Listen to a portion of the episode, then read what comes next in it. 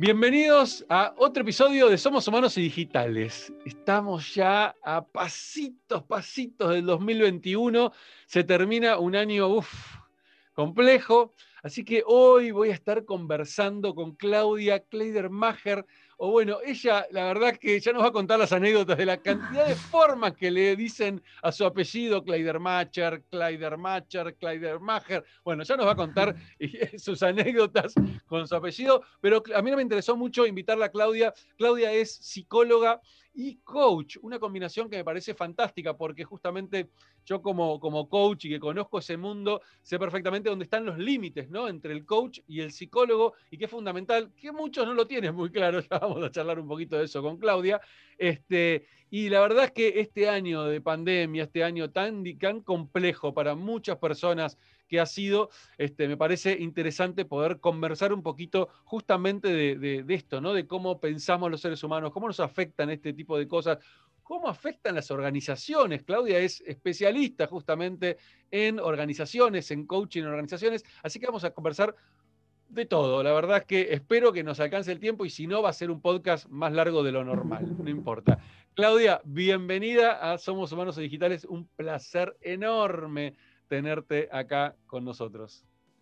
Gracias, Isma. Bueno, el placer es mío. Estoy sumamente agradecida de, tu invitación. Eh, así que bueno, estoy muy, feliz de estar acá y eh, también espero estar a la altura, o al menos en el 50% de la altura de los invitados que tenés frecuentemente que tienen un nivel no, no, te, no, no, te bajes porque, porque, vos sabés que no es así. Este, vos tenés un, nivel de experiencia. Bueno, ya, vamos a charlar bastante de tu historia.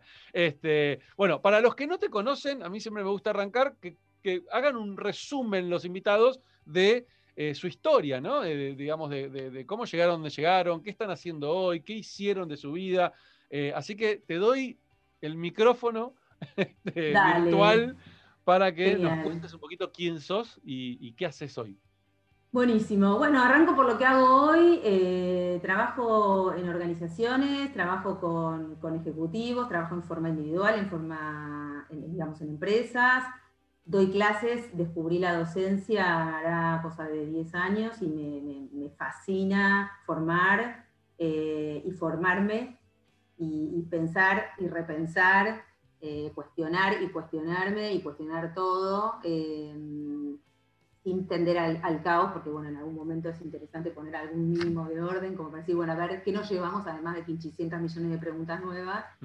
Eh, soy bastante disruptiva y, guerrillera en ese sentido, en términos de, del, conocimiento, ¿no? Como que me gusta el pensamiento crítico. Así que bueno, soy docente en varias organizaciones, estoy en formación de coaches, de coaches deportivos, en formación de, coaches ontológicos, trabajo con líderes, eh, sobre todo con el nuevo, lo que llamo el nuevo liderazgo a partir de esta nueva normalidad.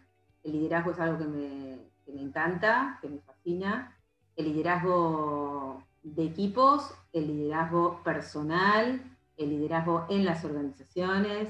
Eh, así que bueno, el tema de, building. Bueno, eso es lo que hago ahora, fundamentalmente, ya digo, clases y, tener coaches, tener coaches eh, y tener alumnos y tener, soy mentora también. Este, Estoy trabajando en la ICF, estoy, como voluntaria hace muchos años, desde el 2012 aproximadamente. Para, los que no conocen, la ICF es la International eh, Coaching Federation. Federation, exacto.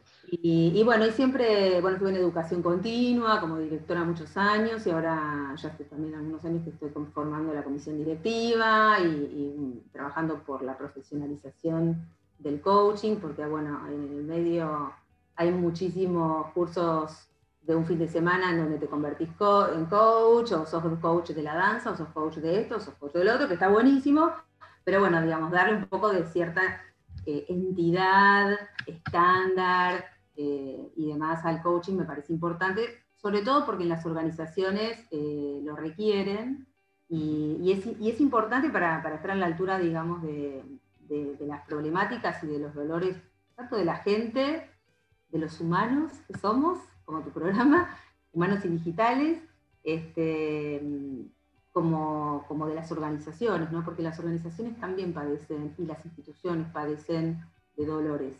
Y bueno, eso es lo que, lo que siempre me, me interesó escuchar. Totalmente de acuerdo. Me llevo tantas cositas para hacerte preguntas ahora, pero no quiero, no quiero descartar antes que me cuentes cómo llegaste al mundo del coaching. ¿Cómo llegaste primero? Bueno, me, imagino que, estudiaste eh, psicología, digamos, en los comienzos de tu carrera, en la UBA, mira. Em, pero me interesa ver, eh, digamos, eh, cómo, cómo llegaste al mundo del coaching y cuánto hace de esto, ¿sí? Porque el coaching, por ahí mucha gente lo conoce algo, como algo moderno, algo de ahora, y en realidad tiene ya su tiempo enorme. Lo que pasa es que antes no era tan difundido y no veíamos tantos coaches en LinkedIn, ¿no?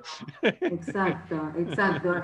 Es un ejemplo del crecimiento exponencial, ¿no? ¿Viste? Estamos hablando del crecimiento exponencial, de las explosiones, ¿viste? De las, de las unicornios y todo el crecimiento exponencial en la facturación y en la gente y en la fábrica de ser líderes y demás. Yo creo que el coaching es una, es una interesante eh, experiencia como para, para investigar, ¿no? Eh, en términos de lo que sucede en el, siglo XXI. ¿Qué pasa? Que tan, hay tantos coaches, ¿no? Eh, como que moves una plantita y te sale un coach. Es, tremendo, es un virus, es como el COVID. Este, hay que huir, pero bueno, eh, bueno yo una, una epidemia, tenemos una pandemia. Totalmente, totalmente. Es eh, una, una, oferta en demasía. Pero bueno, nada, yo vengo de, yo estudié en el Carlos Pellegrini, y venía ya como formateada para seguir en administración de empresas y, o contabilidad o alguna de esas carreras vinculadas a, lo numérico y demás. Y la realidad es que en los últimos años eh, dije, bueno, la verdad que ya eh, me cansé de, tantos balances y tanto patrimonio neto y, y activo y pasivo y toda esta historia. Eh, y yo quiero estudiar lo que a mí me gusta. Yo quiero estudiar lo que a mí me apasiona. A mí me apasionan las personas. a mí me gusta eh, que me cuenten historias, escuchar las historias de las personas, lo que le pasa, en algún punto ayudar, entender también por qué le pasa lo que le pasa, entenderme, eh, nada, meterme en ese mundo de la complejidad humana era una fiesta para mí, bueno, amante de la filosofía, de la literatura, de Borges, y bueno, dije, bueno, el psicoanálisis es lo mío, pero también sabía que lo mío era lo corporativo, porque mientras estudié en la facultad, era trader, laburaba en comercio exterior, elaboraba en ventas eh, y sobre todo, fundamentalmente, trader. Entonces, en importación, exportación, así que lo mío era vivir en lo corporativo, ¿no? Y, la adrenalina de la cosa, ¿no? De, de, la, empresa, y al mismo tiempo ir a la facultad y llenarme como de un contenido, este, nada, de las grandes ideas y demás. Eh, así que ya sabía que no iba a ser psicóloga clínica, si se quiere. Yo ya lo sabía desde el principio. Y el tema es que lo dejaba para, como decía Jerry, que compartimos esa formación de hábitos, se lo dejaba para el yo del futuro. Decía, bueno, Claudia del futuro lo va a resolver, ¿viste? Cuando llegue el momento de recibirse, a ver qué va a hacer con ese título. Y fue así, porque hice formación en psicoanálisis, bueno, hice mis primeras prácticas, estuve como tres años con la clínica y, bueno, supervisando con los lacanianos y con los freudianos, todo divino, me fascinaba pero el trabajo era, no era para mí. Estar sentada escuchando a la gente hablando en el diván horas y horas y repitiendo y los neuróticos que te repiten y te repiten. te quiero decir, ¿sabes qué? Andá y haz eso, ¿viste? Porque yo, yo ¿me entendés? Para mí.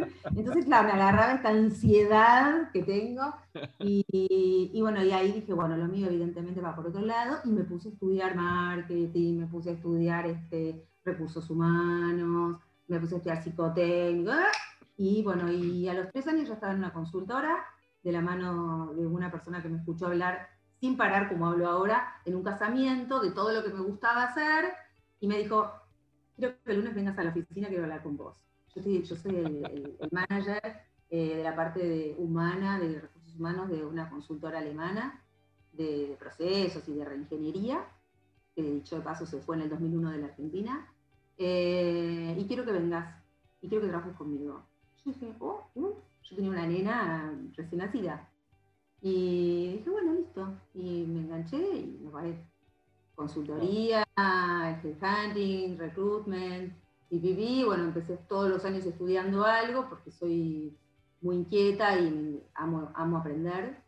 Este, y, bueno, y en, el 2001 cuando la Argentina explotó y reventó todo y todas las consultoras se fueron, eh, yo dije, bueno, a ver, vamos, vamos con el outplacement, ¿viste? Porque la gente estaba hecha torta. Eh, la gente se quedaba sin laburo, la gente por primera vez, ahí se rompió un paradigma, ¿no? Como ahora, eh, en donde la gente de pronto hacía, no sé, 30 o 40 años que estaba en un laburo y ya había perdido prácticamente su apellido, su identidad. Era, te llama Estela del Banco Itaú, te llama, te llama Rodolfo de Techín, ya, ya, no tenían apellido esas personas. Es decir, la empresa era su apellido.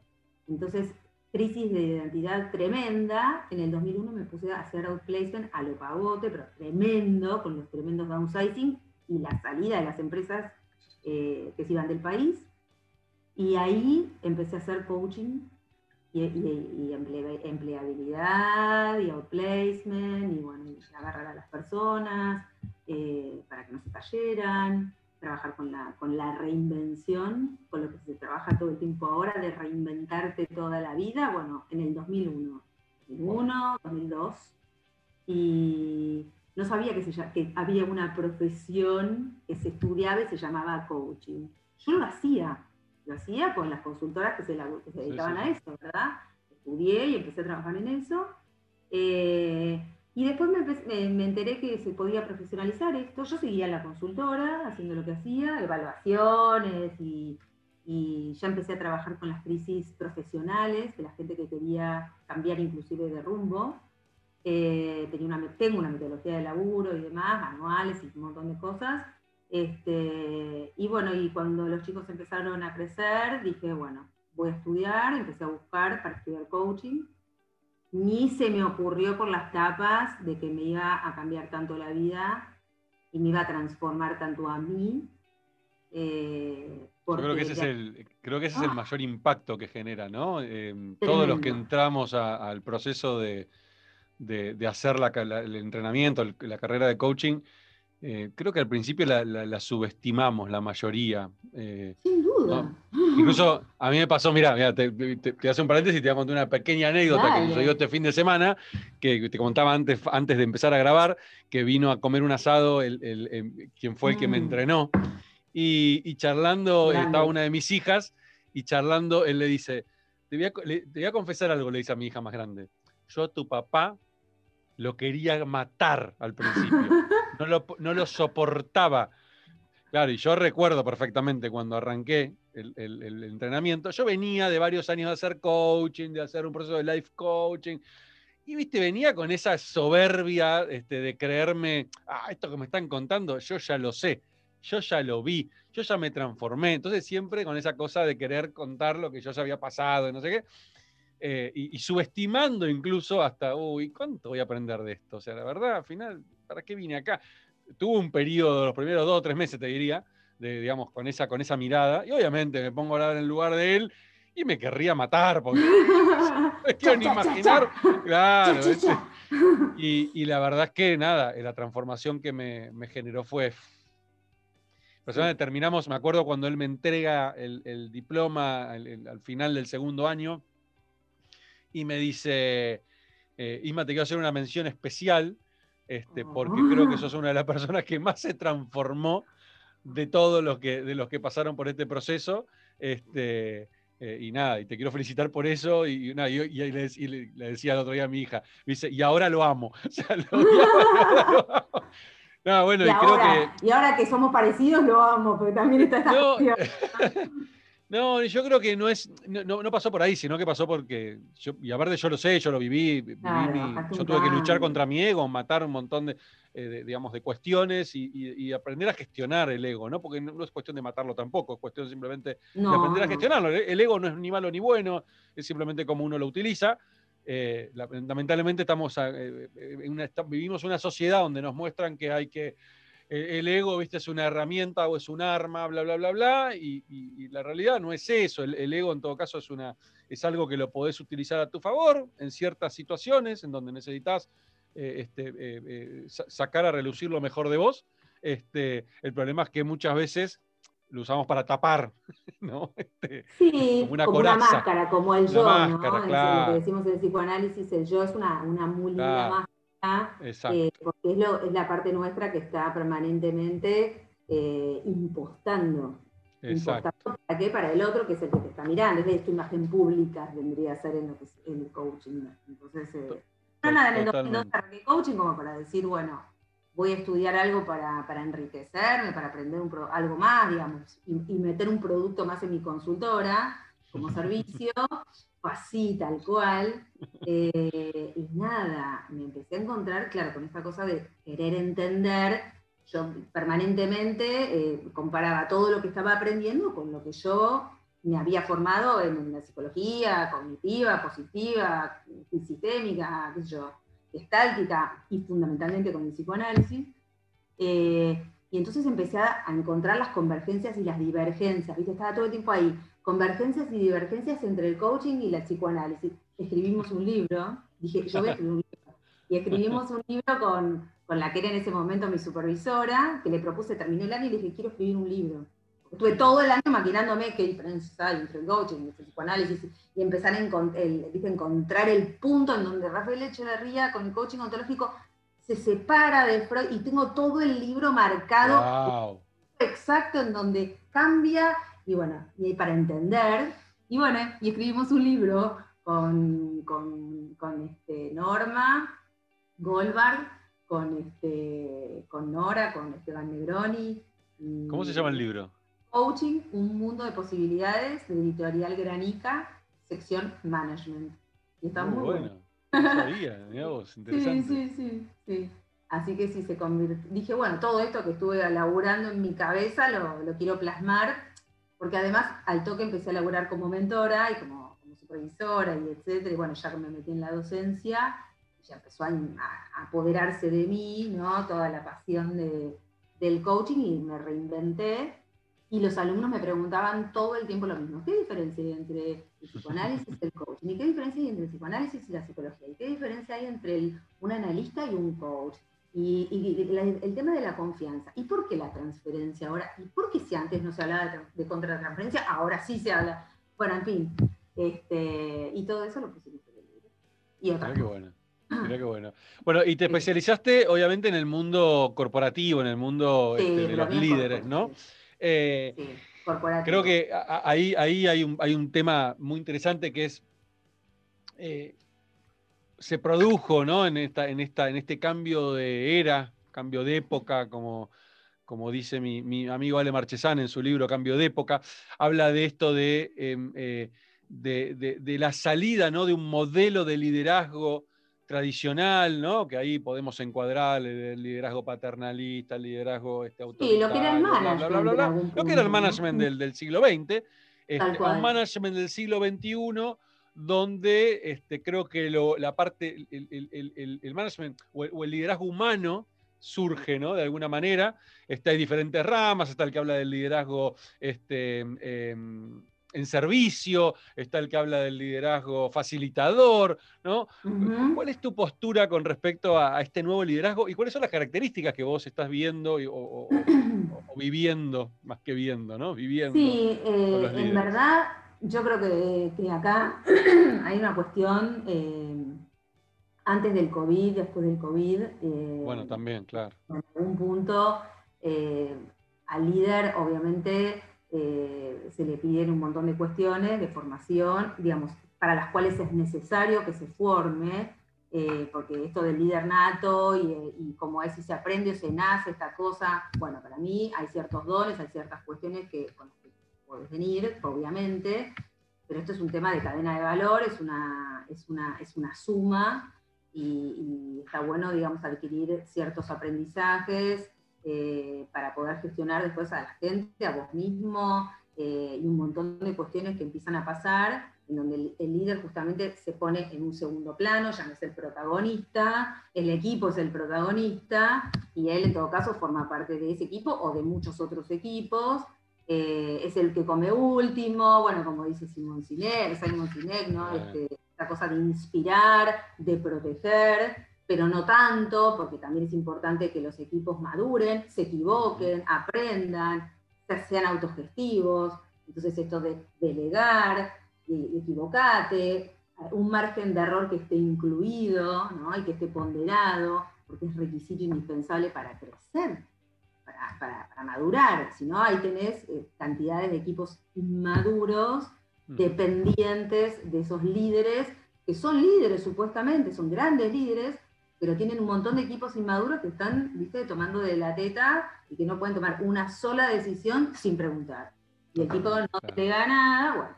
Entonces, bueno, el líder, el líder era eso con lo que se trabajaba, eh, y ahora con, el, con la explosión de esta, de esta bomba y, esto de, que parece como que estamos viviendo una guerra, ¿no? Eh, bueno, a ver, eh, si nos ponemos a pensar, tiene todos los condimentos de una guerra, ¿no? Así es. Este, es. que hay mucha gente que dice, esto es como una guerra. pero el tema es que en vez de estar en campos o de estar en, cualquier lugar o en la batalla, vos estás en tu casa. Exacto. ¿No? El punto es, eh, ¿cómo es tu casa? ¿Cómo laburas en tu casa? Eh, ¿Se genera un relevamiento de cuáles son tus condiciones laborales? Digamos, tenés, tenés mascotas, tenés bebés, tenés este, hijos, eh, ¿cuántos son los que están usando la, la computadora en este momento? y, qué, podés dar a la empresa y de qué manera y en qué horario. Y, es decir, hay un montón de cuestiones que hoy los líderes, eh, además de sufrirlo en su propio, en su propio ser, digamos, y de pasar todas estas cuestiones, también está ahí como facilitando un montón de procesos y liderando gente. le pasan un montón de cosas, ¿no?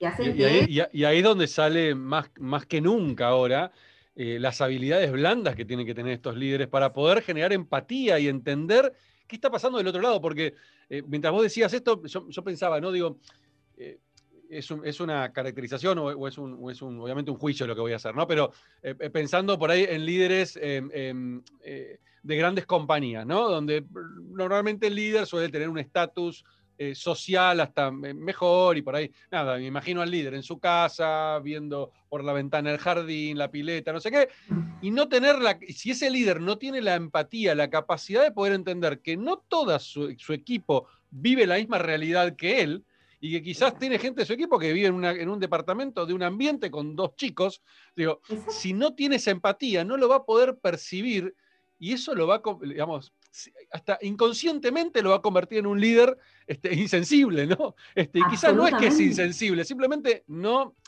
no tiene esa capacidad de conectar empáticamente con la situación del otro y salirse de su eh, estatus, ¿no? De su estatus quo, de su, realidad. Zona. Sí, de su zona de confort en algún punto, porque en definitiva salimos de una zona de confort para ir a otra, y para ir a otra, y para ir a otra. El tema es que las jaulitas se van cambiando el tamaño, pero... Totalmente que saltamos de una situación actual a una situación deseada, después esa situación deseada también se convierte en una zona de confort hasta que algún momento y saltas a otra y saltas a otra.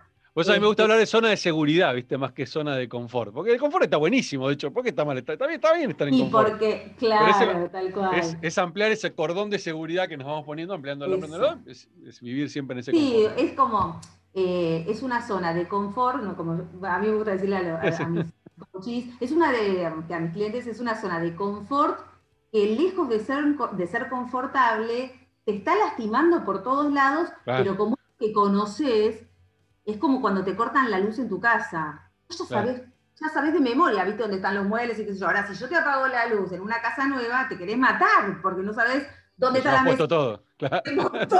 claro, entonces nadie tiene ganas de ir para ahí. Y no, no es muy, no es, no es muy este, cómodo, lejos de ser cómodo. Pero bueno, a veces es necesario porque estás sufriendo por otros lados. No sé, ya tenés una escoliosis, tenés una curvatura de espalda de tremenda, porque donde estás ya no, no la estás pasando bien. Me acabas de decir eh, eso y me acabo de enderezarte. Viste, yo también. Uy, claro, es verdad. No me doy cuenta que estoy así. Sí, sí. Bueno, pero eso porque estamos así como muy interesados, ¿viste? Es como muy, muy, visuales, ¿viste? Que los visuales vamos para adelante, con una sí, el, talón apoyado a punto de ya salir corriendo para otra cosa, para, ¿no? para ir para adelante. Em, no sé en qué estábamos. Ah, bueno. No, esto que hablabas de la empatía y, digamos, y, esto a mí me parece. Sí, y me parece interesante esto de que el, líder, eh, al volverse empático, al, digamos, al, conectar con la parte más humana, justamente, con la parte blanda, eh, me, me, imagino este el famoso, viste, el árbol que te tapa el bosque, ¿no? Eh, yo creo que mm. los líderes de este siglo XXI, como bien lo dijiste al principio, este, no son esos líderes que van al frente, que están adelante y, y atajan todas las balas, sino al contrario, me corro, estoy atrás, pero también el estar atrás no solamente me permite poder ver a mi equipo y poder este, eh, allanarle el camino, incluso muchas veces, sino también justamente el retirarme, puedo ver mucho más amplio ¿sí? y poder detectar cosas que quizás el equipo en el día a día, eh, eh, actuando, no las ven, y vos como líder, ahí está el rol del líder, ¿no? Y por eso me gusta hablar mucho también del líder facilitador, porque el facilitador es eso. Absolutamente. Se corre, no está activo, no, está, no es el que más sabe, no es el que tiene el conocimiento. No, no es el que puede ver el big picture, ¿no? exacto, la, visión, estratégica. totalmente. Exacto. Y te puede advertir, che, mirá que dentro de dos kilómetros viene un paredón de, de concreto por ahí se pueden ir preparando para construir el puente y saltearlo, o para eh, desarrollar la estrategia para esquivarlo, ¿sí? Y no esperar que el equipo se dé de bruces contra el. De bruces, que me acaba de salir, de bruces. se dé de golpes contra el paredón. ¡Qué culto! ¡Qué, intelecto! me dijiste Borges y dije, bueno, me tengo que poner. Ah, Ahora te iba a hablar de justo de Byung Chul porque te dije, no sé qué estabas hablando, y dije, te voy a hablar de Byung Chul en relación a ¿De qué? Perdón, ahí me, Ah, no, porque es un filósofo surcoreano que amo, pues yo amo la filosofía. Y bueno, Byung-Chul Han está, está hablando ¿no? de esta cuestión de que estamos corriendo todos como locos eh, en busca de la productividad y nos estamos estresando. Y antes del COVID, obviamente, dijo que las grandes enfermedades eh, del siglo XXI iban a ser la depresión y la ansiedad. Oye, o aparece el COVID, ¿no? Este, y, una de las claro, y, una de las una de las grandes este, consecuencias del COVID es esto, ¿no? La, soledad, la depresión. La, la, depresión, la ansiedad. Y bueno, y también empezó a pasar mucho de que de ir a empresas en donde la gente corría como, viste, las unicornios, que la gente corre, corre, corre, yo digo, ¿qué onda? La cultura es que hay que correr eh, o, digamos, digamos, para, ¿a dónde van? ¿no? Es como esta cosa de, vamos a los, vamos, vamos, corremos, corremos, y viste, y te hablan, yo hablo muy rápido, pero te juro que cuando empecé a escuchar a algunas personas dije, no, evidentemente yo estoy a 50 y este tipo está a 250. Eh, y bueno, y ahora el tema del liderazgo remoto, que al principio era como, como un beneficio en algún punto, ¿no? El laburar en home office una vez por semana, o una vez cada 15 días, o dependiendo de, de cuán buen laburante eras. Eh, y ahora es, es, tu realidad cotidiana. Es, 24, comes en tu casa, laburas en tu casa, juegas con los chicos en tu casa, educas a tus hijos en tu casa, eh, haces deporte en tu casa y, bueno, nada, esto sigue, y sigue, y sigue. Acabas de decir algo, Clau, que me parece interesantísimo, ¿eh? que antes de la pandemia el que trabajaba de su casa era porque era, era buen trabajador, entonces le daba eso como beneficio. beneficio. ¿no? Y muchas empresas, y esto lo he escuchado mucho, eh, no le daban al resto porque no, estos se van a rascar literalmente hablando en francés, se van a rascar en sus casas. este, eh, rascar se dice, rascar. se van, a, rascar. No sé dónde vendría ese término de, perdón mi francés, ¿no? Perdón my French. Este, lo, voy, a buscar después para ver de dónde viene. Este, pero, pero eso de, esa mirada que tenían, ¿no? De dar, esto lo, damos como un beneficio y yo creo, o peor, empresas que te decían, no, yo no le doy home office porque no va a trabajar nadie. Obvio. Y de golpe hoy estamos hablando de que la gente es más productiva que antes, incluso trabajan más mucho más, que también es otro tema, porque el estrés es tremendo, y ahí está toda la cuestión de entrenar en gestión de las emociones, en gestión del tiempo, eh, y, bueno, y el resurgimiento de las soft skills, de, las competencias blandas, eh, para vos, para mí, para el grupo, para el equipo, las redes de contención, la conexión, la conexión humana, lo que vos haces, eh, esto de la transformación digital en las organizaciones, sí, pero de la cultura. Claro. ¿Y, cómo, y, cómo, lo, y qué les pasa? ¿Y cómo hacen las cosas? ¿Y cómo es su pensamiento? ¿Y, cómo estás? ¿Y qué te pasa? ¿Y de dónde venís? ¿Y de dónde vas? ¿Y cómo lo estás viviendo? eh, y con, bueno, y con quién vivís y dónde laburás y digamos, como que hay una cuestión humana en tantas aristas como para, acompañar en las organizaciones, porque si no, invertís una fortuna y después eh, fracasan todos los, todas las, eh, todas las, todos, todos los incentivos, todas las, este, las ganas de hacer cambios y transformaciones, porque la cultura, como decía Dracker, se, se come a, la estrategia, en el la morfa, y es así. Entonces, bueno, a mí me gusta trabajar con eso, con lo blando, con la cultura, con la gente, eh, darles el micrófono para que hablen, ¿no? Un rato, escuchar. Es impresionante cuando le das el micrófono y cómo empiezan a hablar. lo, más interesante, es lo que me pasó eh, en, las, organizaciones de, decir a personas que vos decís, bueno, acá estoy en un great place to work, estoy en un great place to work for all, bueno, estoy en una super power empresa, y le decís, bueno, ¿qué tal? Contame. Y te lloren media hora. Sí, sí. entonces decís, plan, plan, recalculando dónde estoy, ¿qué pasa? No entiendo. Claro. ¿no? Eslogans en las paredes, ¿cómo es? Eh, y no, es decir, hay muchas cosas que aparentan que son de una manera, pero no son así. bueno, eso, eso yo creo es un gran, es un gran tema para, abordar, ¿no? El, famoso maquillaje, ¿no?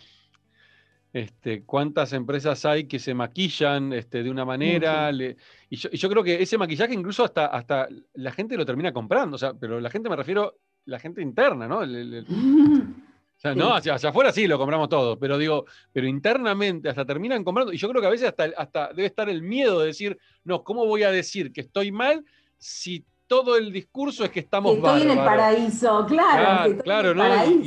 Y, hasta, hasta deben tener hasta miedo incluso de por ahí este, salir a, decir lo contrario. Pero cuando aparecen personas como vos, este, que de golpe le dan el espacio a poder hablar, bueno, nada. Se, y es genial, porque la rompe, ¿no? y también le pasa al líder, porque el líder también es una persona. Ese es el punto, ¿no? Entonces lo hacen así, no, porque claro, a ver, el líder, ¿y tu líder qué te dice? Y la verdad es que el líder es un tipo. Ah, es no es un semidios.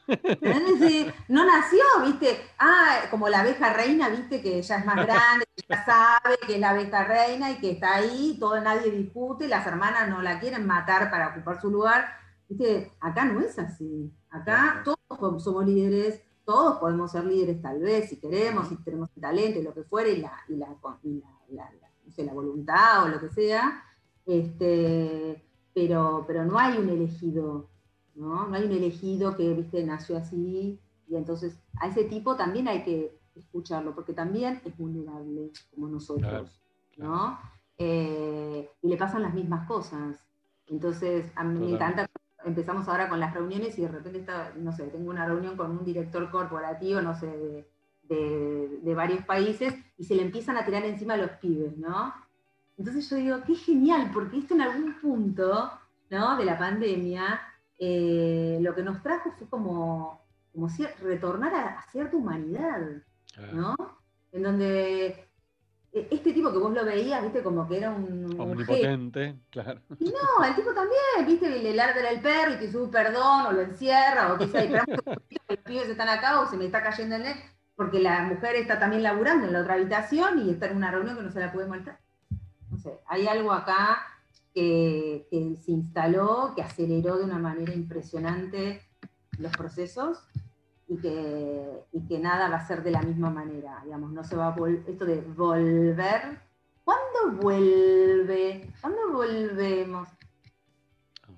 Never. Y si se vuelve, se va a volver a otra, a otra realidad. Exactamente, como el espiral dialéctico, ah, ¿viste? Vamos a dar la vuelta, pero vamos a estar en otro lugar, ¿no? Vamos Exactamente. A estar en espacio, Exactamente. Yo creo que todo esto rompió. me, me, me hablaba si me acordaba de hace, sí, ya unos 15, 16 años atrás, cuando trabajaba en Telefónica. Me acuerdo eh, que trabajé un tiempito ahí en Huergo, en el edificio principal de Telefónica, y, me acuerdo que el, presidente de Telefónica en ese momento, no me recuerdo ahora el nombre, quién era en ese entonces, eh, no, viene el caso. Eh, no, dejémoslo esto es muy, típico, es muy típico de empresas de este estilo, ¿no? tenía un ascensor solo para él. Ay, que iba, lindo.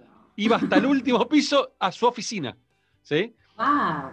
Me acuerdo también cuando trabajé en Hewlett Packard. conectado. Qué conectado. Me acuerdo también cuando trabajé en Hewlett Packard, eh, que cuando entraba el, el CEO, eh, tuve, tuve dos épocas en Hewlett Packard. Tuve un CEO que era un divino, Hugo Strachan, que lo recuerdo, era un amor. Eh, y después otro CEO que vino después, que cuando él llegaba, vaciaba el ascensor. O sea, si vos querías entrar, o habías entrado al ascensor, te sacaban. Entraba él con sus dos tipos de seguridad y él solo subía hasta el quinto Wow. Esa imagen de ese líder en este momento donde flaco ya no hay más ascensores, estamos todos en el mismo Zoom, digo, no, nada de tu oficina mega gigante con tu, digo, con tu vista al río y tus sillones este, de 4x4. Qué tremendo. Digo, qué Ahora estás en, la mismo, en el mismo espacio que todos, ¿sí? una ventanita en un Zoom. That's it. Claro, O sea, pero es no como que hay estás hablando de. Vos hablas de eso y, y bueno, por supuesto yo tengo mis propios recuerdos y mis propias anécdotas, porque, porque hemos recorrido los últimos años en, en empresas y demás, pero digo, parece la prehistoria. Es la prehistoria, tal cual, tal cual. Claro, vos hablando y yo digo, nada. ay, no existe eso. Ahora no hay oficina, digamos, más allá de la pandemia, digo, el año pasado, Ujú. año, digamos, ya todas las, las oficinas con las puertas abiertas, ya no hay oficinas, Claro. hay espacios de meetings para cualquiera, en todo caso lo Exacto. reservás y qué sé yo, todos laburamos juntos, todos nos vemos. Eh, entonces, claro, parece como algo, eh, se me ocurre pensar en el presidente, ¿viste? Cuando decimos, no, lo que pasa es que la gente que está en el poder, en el gobierno, Claro. no ven la realidad. Entonces yo pensaba, claro, el tipo sube en el ascensor solo, baja solo, está solo, habla con dos o tres personas que son sus conectores con la realidad, Sí, tal cual. es lo que escucha de lo que estos tipos le dicen, ¿no? Aislado. estamos hablando en este siglo, ¿eh? porque esto que estoy contando hace 15 años atrás estábamos en este siglo, o sea, no estoy hablando del siglo pasado. Sí, hace poquito, hace, Hace muy poquito. Y Este, parece otro mundo, es otro mundo. es otro Ya. mundo, es otro mundo, es otro otro mundo. Es otro mundo y, y- y creo yo que esto es interesante y es paradójico también, ¿no? Entramos en la era digital y estamos viviendo esta era digital y sin embargo, donde más se está haciendo hincapié es en lo humano. O sea, fíjate qué paradoja interesante, ¿no? Cómo lo digital nos humanizó en vez de deshumanizarnos. Cuando yo me acuerdo al principio de Internet, año 95, todo el mundo hablaba de, uy, Internet nos va a desconectar y nos va a, nos va a volver seres poco sociables. ¿sí? Y mira esto, estamos hablando mal. vía, vía una computadora, vía Zoom, este, y estamos generando, y teniendo una conversación hipersocial. Y digo, cómo, eh, cómo a veces el miedo ¿no? y, y el- y las defensas que tenemos como seres humanos este, eh, ante lo El desconocido. miedo al cambio, claro. el miedo al cambio, claro. exacto. Ante lo desconocido, Sí. viste, enseguida ponemos ahí adelante el, el- el Nos freno. ponemos ¿no? reactivos. Nos ponemos reactivos. Nos ponemos claro. reactivos, nos ponemos a la defensiva. Eh, La famosa pirámide de la resistencia, ¿no? Este, Claro, tal cual, exacto, tal cual. exacto. Pero la, digamos, lo cierto es que hoy si no tuviéramos la tecnología, que igual le, le falta un montón, porque ya vimos que hay un déficit impresionante, las universidades, ni No, hablar. en realidad a la tecnología no le falta un montón. La tecnología está totalmente preparada. El problema es bueno. El problema es que las universidades, los colegios y muchas compañías se dejaron estar, se dejaron estar, se dejaron estar y obviamente apareció esto. Ahora, vos imaginate si te hubiera pasado en la década del 80, en la década del 90. No, no.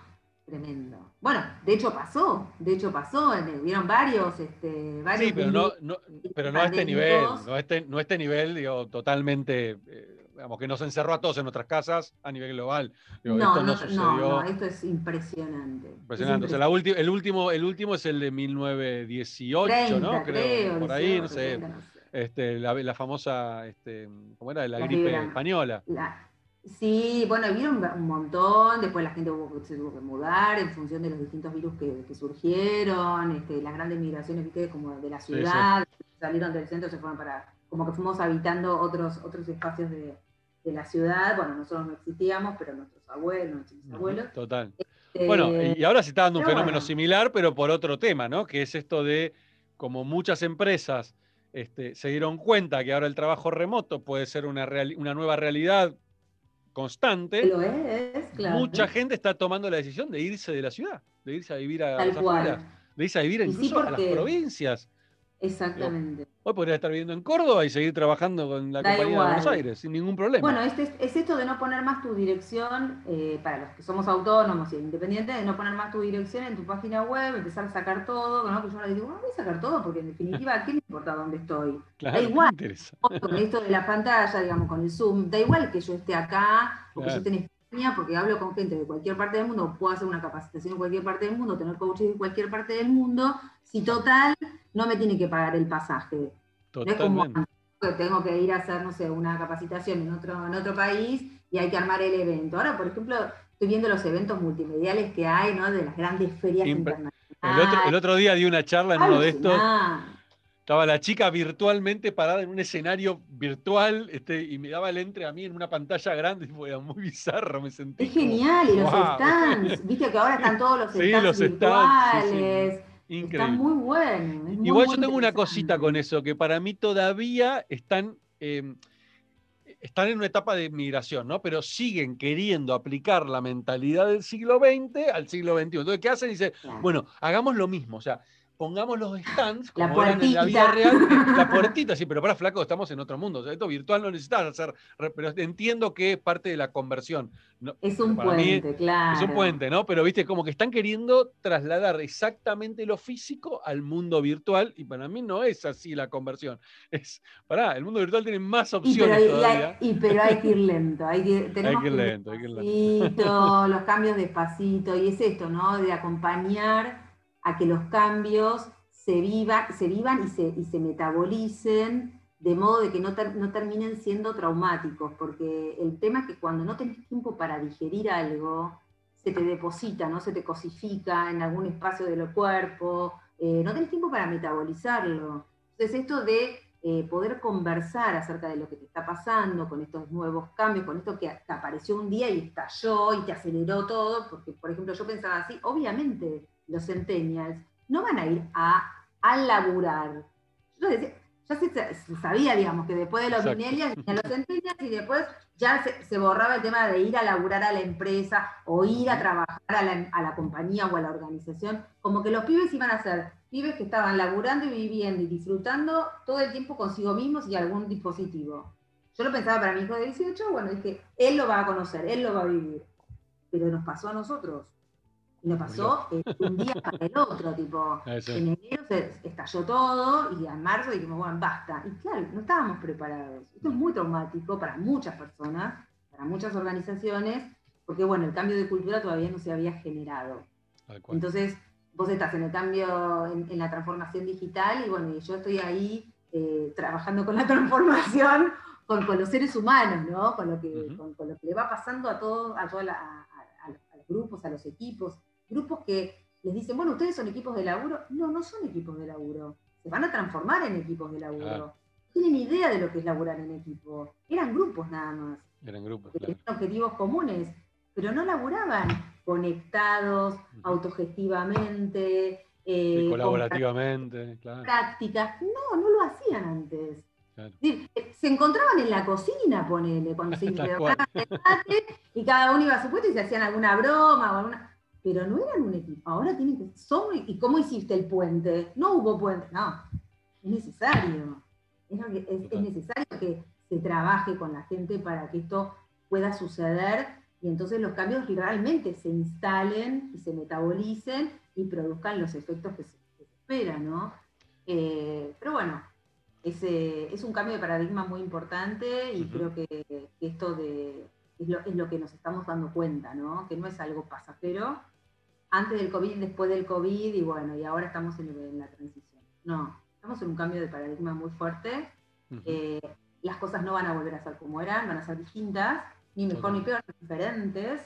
Eh, vamos a haber aprendido, porque toda crisis es una oportunidad y es un regalo, es un regalo como el feedback, ¿viste? O, el, juicio que te devuelven, ¿no? Cuando pedís un feedback, que bueno, a mí me gusta más el feed forward, por supuesto, eh, es una oportunidad, una posibilidad eh, para agradecer y decir, ¿y qué hago con esto para, para, tomar, subirme a, este, a esta ola y generar algo que me haga bien a mí, ¿no? que me convenga, que me traiga bienestar?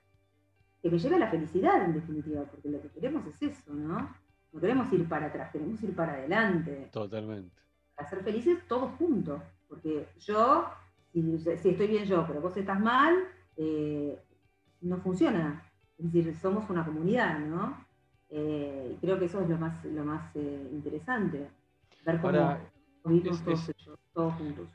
Es súper interesante esto, Clau, y, yo creo que acá hay un tema importante, y el otro, día, el, otro día no, en realidad ya hace unos meses, había visto un informe que sacó el, World Economic Forum, el WEF, eh, sobre que en dos años, o sea, esto fue a fines del año pasado, antes de la pandemia, ah.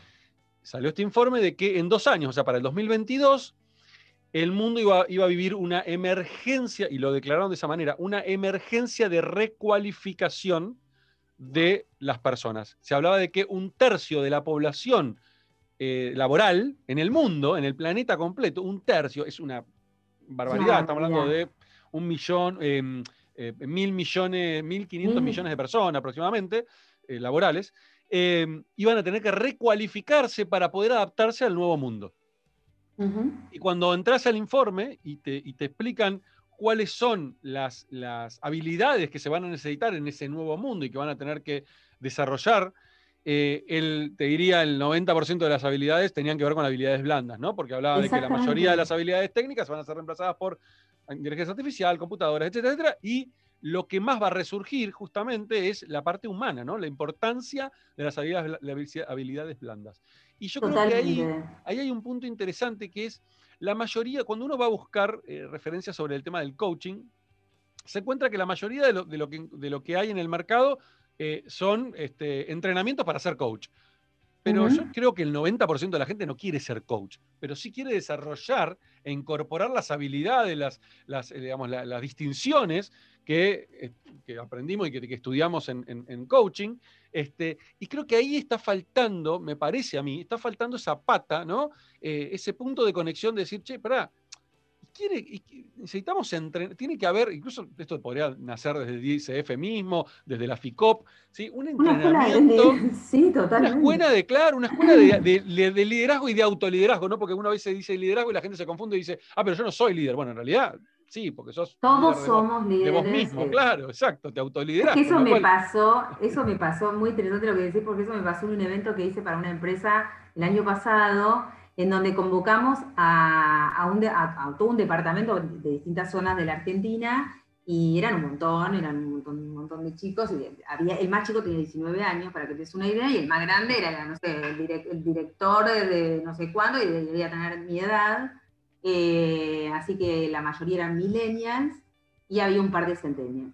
Este, bueno, y algunas generación X, como yo, obviamente. Y, bueno, yo hablaba todo el tiempo de liderazgo, de liderazgo, de las emociones, gestión de, la, de la gestión de las emociones, que todo el mundo habla de gestión de las emociones, pero nadie sabe lo que es la gestión de las emociones. Entonces, yo trabajé con. nadie la gestiona. Eso aparte. Eh, pero digamos, ¿cómo se gestionan las emociones? Digamos? Hay, hay momentos, hay un antes, hay un después, ¿y qué hacer antes? ¿Y qué hacer después? ¿Y cómo se hace la reconstrucción lingüística de la emoción? Pero bueno, cuando ya la emoción viene, ¿Y qué haces después con esa, para transmutar toda esa energía? Bueno, en fin, un montón de cosas. Y bueno, la pregunta de los pibes era, ¿por qué todo esto es liderazgo, liderazgo y liderar las emociones y liderar la adaptación al cambio? Que por, mirá, ya el año pasado se hablaba de este coeficiente y hoy es de lo que todo el tiempo se está hablando. El coeficiente de adaptación al cambio es súper importante. Y yo decía, y ellos me decían, porque nosotros no somos líderes. Mm. ¿no? Me preguntó un chico. Y yo digo, que cada uno de ustedes son todos líderes. Son todos líderes. Ustedes en acá, ¿qué pensaron? Que estuve todo el día, decía un pibe, me preguntaba así como dice, no termino de entender una cosa. Digo, pero si estuvimos hablando todo el tiempo de esto, es porque todos los que están acá somos líderes, todos somos líderes, mínimamente de esto. Exactamente. Es líder de eso, arranca por algún lugar. Exacto la vas a poder liderar a un otro si no tenés idea. Si no te lideras a vos mismo, claro. Mismo, ¿no? Eh, y bueno, esto me parece, me parece crucial y particularmente yo doy formaciones de liderazgo y es lo que más hago. Eh, y de hecho se llama Nuevos Liderazgos y fue antes de esto de la nueva normalidad. Sí, sí, me acuerdo porque lo, vi cuando en su momento lo compartiste. claro, tal cual. Y bueno, y al toque empezó esto de la nueva normalidad y yo dije, bueno, mirá, qué sé yo.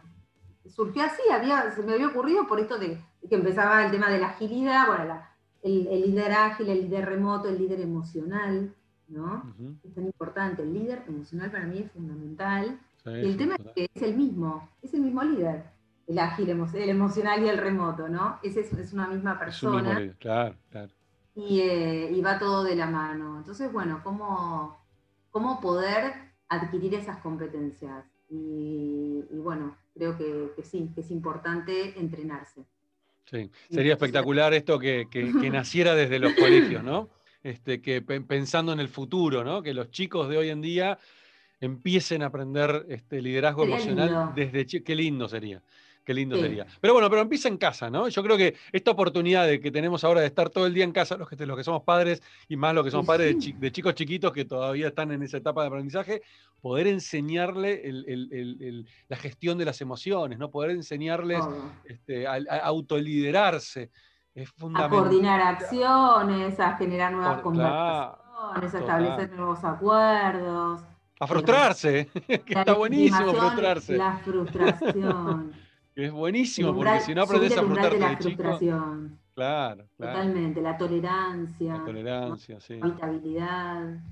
sí, sí, bueno, las habilidades blandas en general, ¿no? Que yo creo que son cosas que la educación tradicional nunca tuvo en cuenta, o, muy pocos colegios, muy pocos lugares o bueno, ciertas escuelas muy particulares lo tienen en cuenta, como no sé, este, Waldorf. Ahora vamos a hacer un momento de creatividad, ¿viste? Claro, claro, ahora. No, pará, sos siempre creativo, siempre Claro, exacto, exacto. este, pero bueno, creo que, creo que estamos viendo una, linda, me parece para mí es una linda era de cambios realmente brutales, de muchos desafíos, pero creo que es una linda era donde el ser humano volvió a conectarse con el ser humano. ¿Sabes lo que estaba viendo el otro día? Viste que vamos, eh, están abriendo las plazas, por suerte, entonces eh, empezás a caminar y bueno, y después aparecen los indicadores de las encuestas de marketing y demás. Bueno, ¿cuáles fueron los productos que más se vendieron en la pandemia?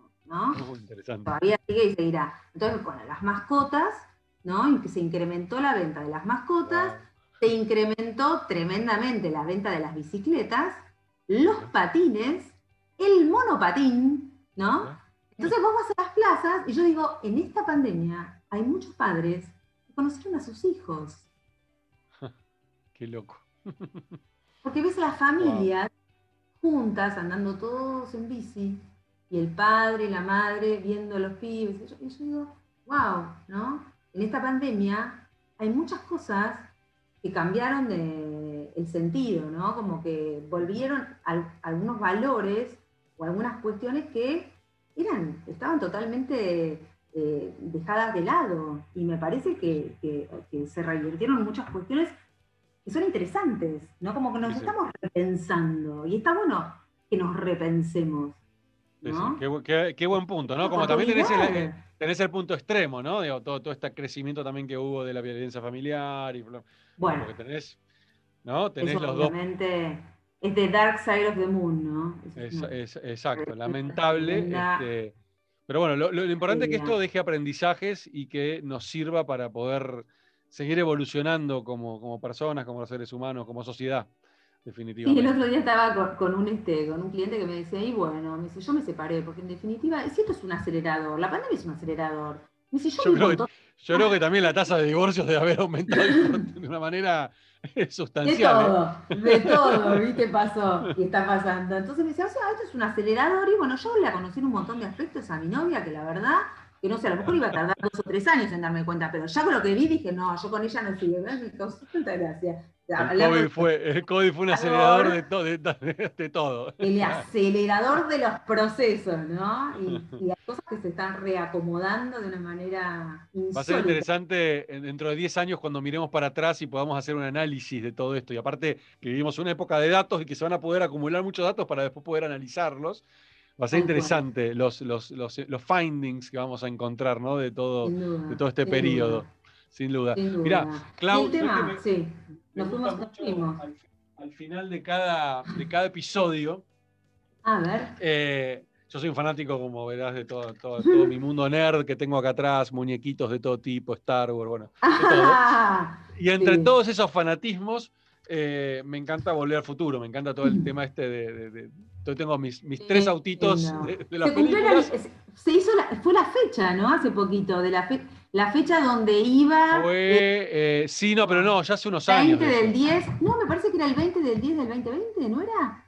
Cuando programaron. eh, Uh, ahora me, me, me haces dudar. bueno, dale, cuando termina, Puede ser. te fijas. puede ser, puede ser. Creo que Eh, sí, que era el 20 de octubre del 2020. Puede ser, ¿eh? Puede ser. ¿verdad? Me- Fíjate que Ah, no, sí, fan. es verdad, porque el otro día un amigo mandó, tenés razón, ¿Viste? mandó un, eh, mandó un mensaje por WhatsApp con la fotito, tenés razón, y que los autos no vuelan, nada, y justo mandó esa anécdota. No tenemos patineta Es voladora, los autos no vuelan. Que era verdad y que no, que era verdad y que no, que había sucedido finalmente y que no en términos de, de esa película que es fabulosa, a mí también me To- encanta. Totalmente. Bueno, y te voy a invitar a que te sientes acá en el, en el asi- en el lugar del conductor, que cerremos la puertita y que coloques en, el- en la pantalla ahí del, del DeLorean, ¿sí? El año de tus 18, 19 años, terminando el secundario, ahí en el Pellegrini, como contaste antes, y que viajes, ¿sí? Que tu Claudia de hoy viaje a ese momento y le diga algo, lo que te venga a la cabeza sin pensar demasiado, sin, sin utilizar el raciocinio, el raciocinio, este, que le digas algo a esa Claudia este, ahí terminando el secundario y viceversa. ¿Qué le diría esa Claudia de 18, 19 años a la Claudia actual? Qué bueno, me estás haciendo el viaje que Jerry nos hizo al, yo del futuro y me encanta. Me estás, haciendo que le mande el mail ahora, bueno, buenísimo. Este, a la Claudia de 18, 19 que estaba terminando el Pellegrini, eh, le diría lo que le dice Sabater, Fernando Sabater a su hijo en, Ética para Amador, es uno de los libros que, que yo doy a los alumnos en ICP, en la cátedra de ética, que soy titular de, tra- de- de cátedra de ética. Eh, confianza. Es lo único que le diría. Confianza, confiar, todo va a estar bien. Eso le digo. Eso es lo primero que le digo. Lo demás lo tenés. Confiar. Eh, es lo único.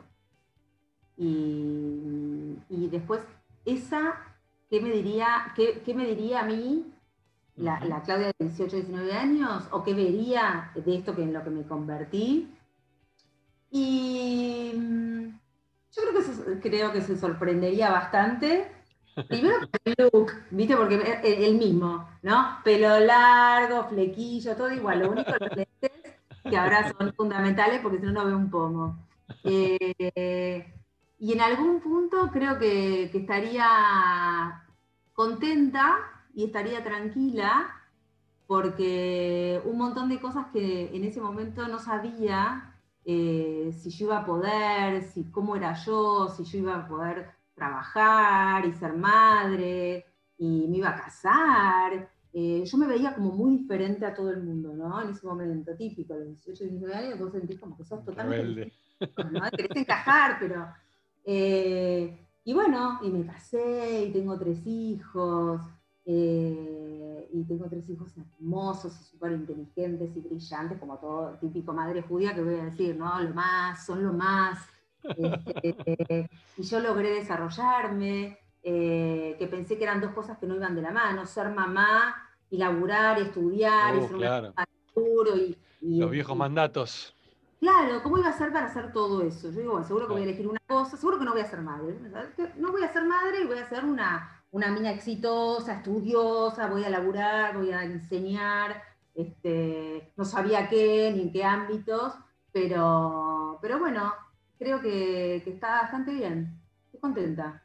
La de 18 de 19 a la de ahora, creo que una linda mirada. Y además con todo lo que falta, porque Uf, me falta la mitad de la vida todavía y voy a dar 80 vueltas carneras todavía. así que- como, como vimos en el, justamente en el curso de Jerry, ¿no? Este, la cantidad de semanas que ya vivimos y las que nos quedan por vivir, bueno, ahora tenemos la posibilidad de poder escribir, ¿no? Esa, Sí, y historia, Yo creo reinventarnos, que, que- que está bueno esto, confiar, ¿no? Y todo va a estar bien. Vas a desarrollar los recursos que necesites para sobrevivir y adaptarte a lo, a lo nuevo que venga. Eh, tenete confianza y tranquilo. Me encanta, me encanta. Está buenísimo. Creo que ahí hay una, hay una, habilidad fundamental que, este, que, que en, estos, en este mundo que estamos viendo hoy la estamos hablando mucho y la nombramos incluso durante toda la, la conversación, que es ser vulnerable, ¿no? Este, mm. Si querés transformarte, creo que uno de los primeros pasos que tenés que dar es ser vulnerable. Amo a este, Brené Brown, la amo profundamente. Es una genia, genia. Si no vieron el documental de... René Brown en, Netflix, háganlo. Que lo vean. Un llamado a la valentía se llama. Total, exacto. Y habla de la vulnerabilidad, bueno, de la vergüenza, del coraje. Es genial. Y creo, y creo, que los líderes de este siglo XXI necesitan eso necesitan ser vulnerables porque eso los conecta con el lado humano, justamente. Es que lo son. Sí, lo son, pero no, pero bueno, ponen esa coraza que no les permite mostrarlo. Todos somos vulnerables, Tal cual. Yo creo que eso, de eso se trata. La pandemia también mostró nuestro costado vulnerable, que obviamente en muchos casos había gente que estaba escondiéndolo. Y, hoy decimos, ¿sabes qué? Me hace más fuerte declarar mi vulnerabilidad. Y a partir de ahí todo lo que puedes ganar, ganas este, colaboración, le das oportunidad a los demás. El líder también puede declarar su vulnerabilidad y sobre todo decir, che, a ver, pues juntémonos, ¿qué hacemos con esto que no tengo la más pálida idea? Lo está buenísimo, está buenísimo. Porque no es un dios eh, griego, ¿viste? 80 dioses griegos, 80 líderes tenemos en la empresa. No, no es así, no es así. Así que bueno. Clau, te agradezco muchísimo. Creo no, que haya salido no, moderadamente coherente. No, no, me encantó, estuvo buenísimo y yo creo que a la gente también le va a encantar. La verdad que todo, cada vez que he tocado temas así más profundos y más este, desde, desde la mirada blanda, este, son, son los capítulos que, más, que más gustan. Así que no me mm, cabe duda que va a ser les va a encantar a la gente y seguramente ya lo veremos en los comentarios cuando, cuando lo publiquemos. Te agradezco un montonazo tu tiempo, tu, calidez. Eh, y nada, y esta charla que la verdad que a mí por lo menos me llenó el alma, me encantó. Me encantó, la pasé genial, sos divino, la verdad que en esta, en esta charla te conocí, te conocí más y sos, sos divino, realmente sos un dulce. Eh, y gracias por, darnos visibilidad a tantas personas y, y darnos este lujo de charlar y de contarnos y de intercambiar y de generar juntos ideas. Está bárbaro, la verdad que es lo más lindo. Para mí es, eh, para mí es puro disfrute, así que este, yo lo hago porque lo disfruto muchísimo y si encima esto le genera. gracias. Y si esto encima le genera algo a alguien, nada, ya está. Me siento completamente realizado. Este, este es el fin, el fin de los podcasts. Tu propósito. Tu propósito. y, el objetivo. Muy bien. Totalmente. Ah, Te mando un abrazo gigante. Wikigai, ahí está. Exactamente. Exacto, exacto. Y viviendo en el logro, como decimos en coaching, ¿no? Viviendo en el logro. Te mando un abrazo enorme, gracias. Gracias, Isma, gracias por, por todo. Beso grande y nos estamos viendo. Chao, chao.